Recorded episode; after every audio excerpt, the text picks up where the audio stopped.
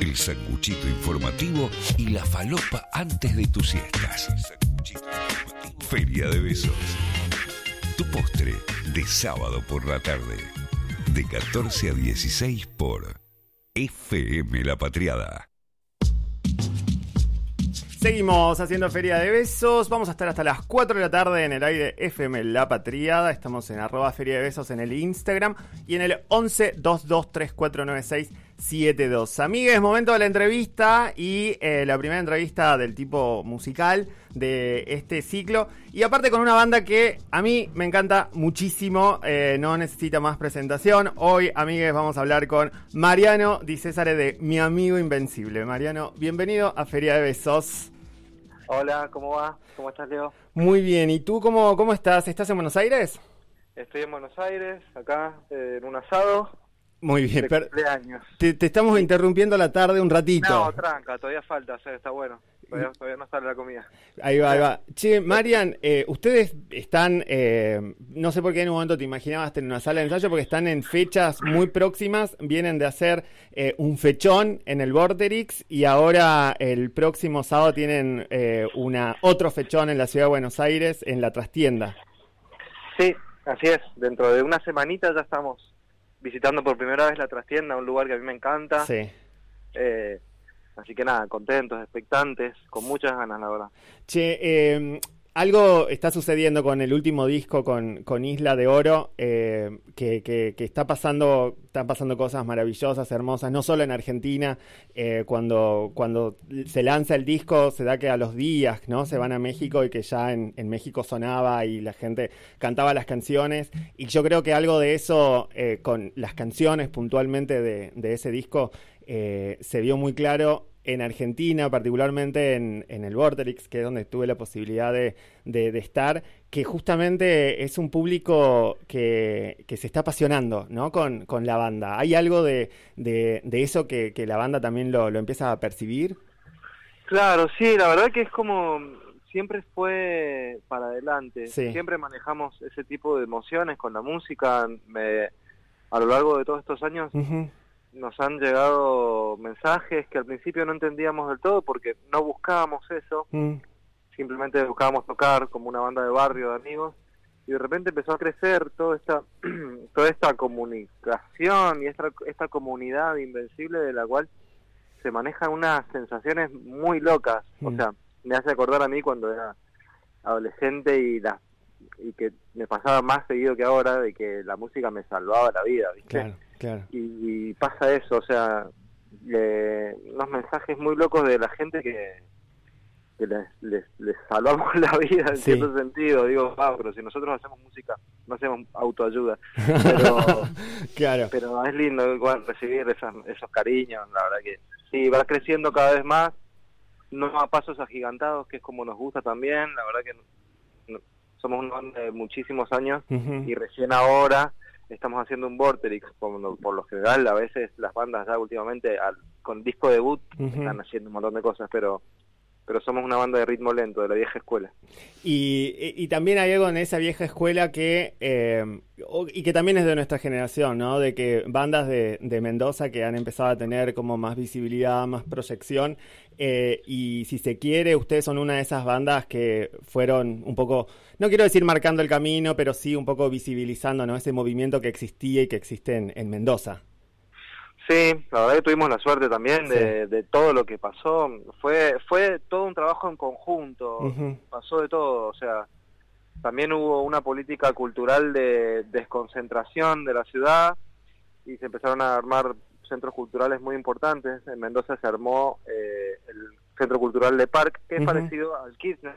Ahí va. Y que en ese momento hubo un, hubo un semillero de bandas hermosas que podían compartir con bandas que venían de afuera, porque había presupuesto para que las bandas pudieran viajar, bandas independientes, te hablo de, no sé si las conocen, pero bandas eh, pioneras del indie, uh -huh. como Los Reyes del Falsete, Valentín sí. y los Volcanes, que no tenían sí. la posibilidad de viajar a Mendoza y ahí tenían un, un espacio para tocar. Uh -huh y para poder trabajar y la gente ahí en Mendoza empezó también como a abrirse a estos nuevos a esas nuevas eh, escuelas de la uh -huh. música y ahí empezó a crecer un montón Sobre todo hubo un proyecto de federalización que, bueno, después se, se desarmó eh, con las políticas que fueron siguiendo y ahora vuelve a retomar un poco, pero bueno, ya el terreno se conquistó. Eso estuvo bueno. Y también porque se da como esta alianza, ¿no? Entre, entre estas bandas que con, en su genealogía son eh, desde un movimiento más independiente, ¿no? Autogestivo, grupos de amigos. Y se empieza a generar también como esa, esa comunidad, ¿no? En donde hay muchos aprendizajes y se colectivizan esos aprendizajes y el entramado, ¿no? El, el, ir generando redes entre esas bandas que a veces, ¿no? Que cuando pasan, ¿no? Como en estos casos en donde hay un Estado que no está presente en esas, en muchos de esos circuitos. Lo que salva justamente es esa red, ¿no? Esa red a través de, los trabajos más independientes. Y es que justamente creo que el futuro de la música depende mucho de la colaboración. Ahora hay, hay dos tipos de colaboraciones. Mm. Estas de juntarse entre colegas para fortalecerse y otra otra colaboración más comercial del, trap y qué sé yo, pero al fin y al cabo es colaborativo el presente y creo que lo que se viene.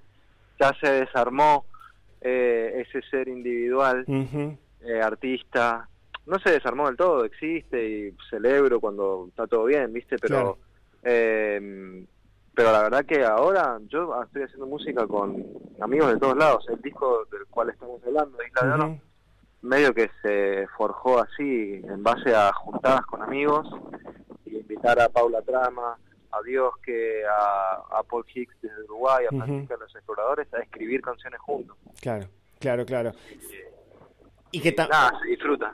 Y que también se vio eh, y se empieza a ver también en lo que vos decías, ¿no? En ese tipo de participaciones, ¿no? Como en el Borderix, eh, hasta Buscaglia, ¿no? Como saber que, que hubieron ahí como músicas hasta de otros países que llegan para una fecha, yo creo que también es como hasta un guiño a esa, eh, a esa comunidad invencible, ¿no? Sí, sí, sí, está un la pasamos muy bien esa noche. Te iba a decir, eh, con respecto a Isla de Oro, que, que, yo creo que hay una crítica generalizada de que es un discazo. Eh, leía cuando vos lo, los caracterizabas, en donde decías algo así como que la solemnidad de, de la pandemia se, se, había hecho insostenible y que la melancolía necesitaba como adoptar nuevas formas, ¿no? Como la necesidad de ver nuevos colores. Eh, y, y, yo creo que hasta la misma tapa del disco un poco empieza a transmitir, ¿no? Como esos eh, reformulación de esos colores primarios, ¿no? Eh, ¿cómo, ¿Cómo fue para vos desde el lugar compositivo eh, esa, ese aspecto más creativo de, este discazo, de, Isla de Oro? Y fue bastante lúdico, o sea, cuando nos, cuando nos entregamos al juego, empezamos como a diseñar nuevas reglas y a probar y a experimentar. Siempre fuimos una banda de experimentar. Entonces, en, en, este trabajo experimentamos sobre todo con el sinsentido de las cosas, porque siempre estuvimos muy cargados de conceptos y un poco que yo asociaba esta melancolía, la nostalgia con un pensamiento profundo y qué sé yo, y ya estaba agotado, ¿viste? De tanto sentir así, ¿no? Y que es mucho sobre el pasado, la melancolía y qué sé yo, entonces como una necesidad de estar un poquito más presente. Eh, entonces empezamos a jugar y a escribir y la verdad que yo, yo, tenía ganas de cantar como cuando canto en la bici o en la ducha, que canto Leonardo Fabio, no sé, viste, más, más ligado a lo, popular, pero también pero también a lo musical. Y entonces empecé a escribir sin sentido cosas que me gustaban, tampoco, viste, obviamente que un sentido tiene siempre en el fondo. Sí eh, y se fue dando así. Y entonces se empezó a abrir un nuevo mundo de experimentar con, con el juego y, y con objetos al azar, ¿viste? Sí. Eh, entonces eso se, se tradujo en algo muy simple y quizás naif también, como más infantil, que deriva en la tapa de los cuatro colores más básicos de todos, ¿viste? Como eh, todo un, un cúmulo de cosas que no fue buscado, sino que fue fortuito de esta experimentación, ¿viste? Y, no hay mucho más sentido tampoco. El sentido se le agrega después, se lo agrega, se lo agregan ustedes quienes escuchan, o, cuando se entrega el disco digo, ah, mira qué loco esto, este título de esta canción, eh, cómo se encuentra con esta otra, o sea, eh, el sentido se tiene que venir solo, ¿viste? Si está impuesto, ya me parece un poco, eh, no sé, pesado. Sí, sí, y, lo pensaba Marian porque eh, esto de lo lúdico, eh, porque la presentación de, lo que fue el disco, pero que fue iniciando eh, con, bueno, Araña, después Olimpia, que vino también con esta, esta propuesta audiovisual y había también algo de lúdico, ¿no? Como en esa, en esa propuesta que se empezó a generar como una, como una serie, ¿no? Sí, sí, medio que empezamos así con una propuesta de, los videos. Este, este, disco lo empezamos a hacer con Heiser, un sello que se copó con nosotros. Ahí va.